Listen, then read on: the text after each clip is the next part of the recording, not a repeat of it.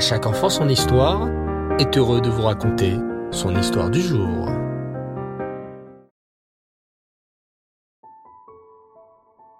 Bonsoir les enfants et Reftov, j'espère que vous allez tous bien. Bao Hashem.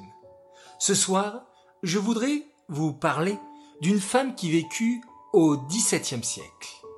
Vous avez sûrement beaucoup entendu parler de son mari, qui est un illustre sage, le Maharal de Prague, Rabbi Yehuda Leib. Sa femme s'appelait Perle, et même si elle était peut-être moins connue, elle était une femme d'une grande sagesse et d'une grande érudition à l'image de son mari. Perle grandit dans la ville de Worms, en Allemagne, au XVIIe siècle. Son père, Reb Shmuel, était un homme très aisé et d'une grande bonté. En effet, à plusieurs reprises, il n'hésita pas à dépenser de sa richesse pour aider ses frères, pour annuler des décrets contre les Juifs, établis par des nobles locaux.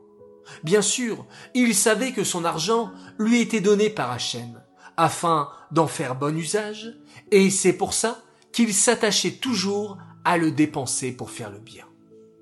Très tôt, on proposa à Reb Shmuel un garçon pour sa fille Perle. Il s'agissait de Yehuda Leib, le fils de Reb Betzalel. Tout le monde était très élogieux sur ce jeune garçon, qui avait une connaissance très vaste, qui le vouait à un grand avenir. Reb Shmuel voyagea à Posen pour rencontrer le prétendant et sa famille, et ce qu'il y vit l'enchanta. Le jeune Yehuda Leib était un brillant élève et possédait aussi d'autres grandes qualités. Sa famille était une famille distinguée, bien que modeste, mais Reb Shmuel, enchanté, accepta bien vite de s'engager à prendre Yehuda Leib pour gendre quand sa fille aurait quelque peu grandi. Je m'engage à payer pendant trois ans les études de Yehuda Leib auprès du Marshal en Lituanie, puis lorsque Yehuda Leib aura dix-huit ans, nous célébrerons son mariage avec ma perle chérie. Et si Yehuda Leib souhaite continuer à étudier la Torah, j'espère pouvoir subvenir aux besoins du couple aussi longtemps que nécessaire, et tant que Yehuda Leib souhaitera approfondir ses connaissances. Mais les choses n'allaient pas se dérouler si facilement. Pendant ces trois années de fiançailles prévues, les affaires de Reb Shmuel ne fructifiaient pas. Bien au contraire, il perdit rapidement toute sa fortune à tel point qu'il était devenu très pauvre. Mais comment allait-il payer la dot de sa chère perle? Et que faire des engagements qu'il avait pris? Mais en même temps, jamais Reb Shmuel n'imaginait que sa situation matérielle se dégraderait à ce point. Malgré tout, la date prévue pour le mariage de Perle avec Yehuda Leib approchait. C'est alors que, très triste, il dut se rendre à un difficile constat. Il prit une plume et écrivit une lettre à Yehuda Leib. Dans celle-ci, il lui expliqua que sa situation financière s'était gravement détériorée et qu'il n'était malheureusement pas en mesure de tenir ses engagements. Par conséquent, il lui demandait pardon du temps perdu et le libérer afin qu'il puisse se mettre à la recherche d'un autre parti, d'une autre fiancée. Perle écrivit également une lettre demandant aussi Mechila, pardon, afin de se libérer aussi de l'engagement pris vis-à-vis de Yehuda Leib. Mais Yehuda Leib ne se laissa pas attrister par cette nouvelle. Il répondit immédiatement à Reb avec des mots d'encouragement. Très vite, si Dieu veut, votre situation s'arrangera. Et d'ici là, je patienterai pour me marier néanmoins avec Perle le moment venu. Si néanmoins l'intérêt de Perle est de chercher un autre parti, je ne m'y opposerai pas, et je la libère de tout engagement. Et donc, Yehuda Leib resta à la yeshiva, continua à étudier assidûment et refusait systématiquement toutes les propositions de mariage qui lui étaient faites. D'ailleurs, les gens étaient étonnés qu'un garçon si prometteur, bon en tout point, reste célibataire aussi longtemps. Pendant ce temps, la jeune perle s'était mise à travailler pour aider ses parents, qui auraient sinon été forcés de mendier. Elle avait ouvert une petite boulangerie-pâtisserie, car elle savait très bien cuisiner.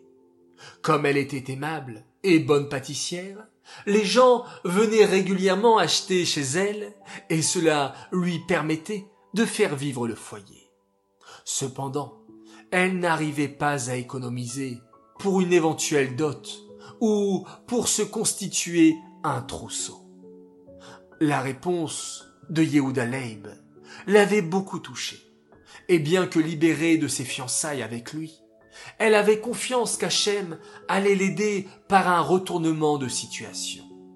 Elle savait qu'au fond d'elle, elle devait épouser Yehuda Leib et aucun des autres partis qui lui étaient proposés. Au bout de quelques années, la guerre éclata. On vit alors passer régulièrement dans les rues des soldats. Un jour, un officier s'arrêta devant le magasin de perles et, attiré par la bonne odeur, se mit à se servir sur l'étalage.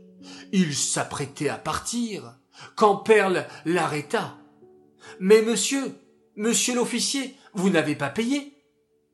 Surpris que la jeune fille ait eu l'audace de parler à un soldat, celui-ci se retourna et expliqua qu'il n'avait pas d'argent, mais qu'il n'avait pas mangé depuis trois jours. Il lui tendit un sac tout vieux et tout élimé pour la payer et remonta à cheval. Puis s'en alla, laissant Perle seule avec ce sac usé pour tout salaire. Qu'allait-elle faire d'un morceau de tissu abîmé? Alors qu'elle le faisait passer d'une main à l'autre, elle le fit glisser, et là, surprise, elle n'en crut pas ses yeux. Des dizaines de pièces d'or tombèrent du sac. Heureuse, elle alla montrer cela à son père.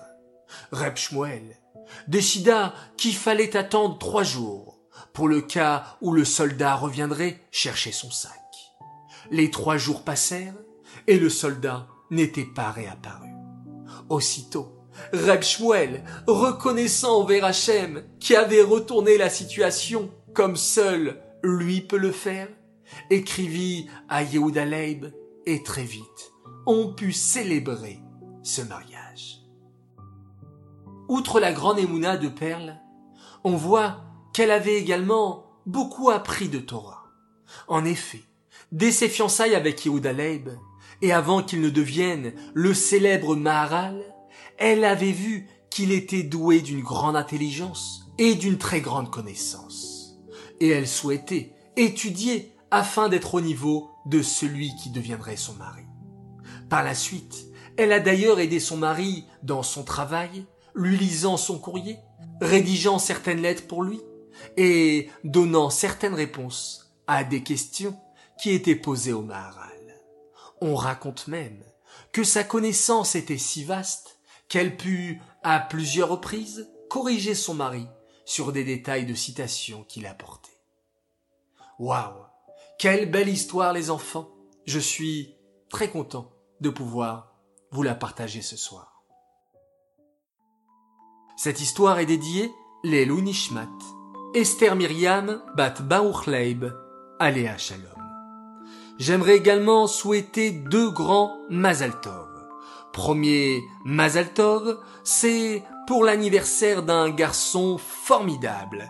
Il fête en ce Rosh Chodesh Rejvan son anniversaire. Il s'appelle Shalom Dovber Selam. Alors Mazal Tov à toi, toute l'équipe d'À chaque enfant son histoire, toute ta famille tenait à te souhaiter un très très grand Mazal Tov. Deuxième Mazal Tov également pour aujourd'hui, et c'est pour souhaiter la coupe de cheveux, la première coupe de cheveux d'un enfant magnifique. Il s'appelle Jonathan Kelifi. Alors, on te souhaite d'être un chassid Yereshamaim Velamdan et de donner toujours beaucoup, beaucoup, beaucoup de nachat à tes parents et tes sœurs tenaient à te dire qu'elles t'aiment très très fort. Voilà les enfants, je vous dis Laila Tov, très très très bonne nuit. On se retrouve Bezrat Hashem dès demain matin pour la mitzvah du Rambam et on se quitte encore une fois en remerciant Hachem, en fermant nos jolis yeux et en faisant un magnifique schéma Israël.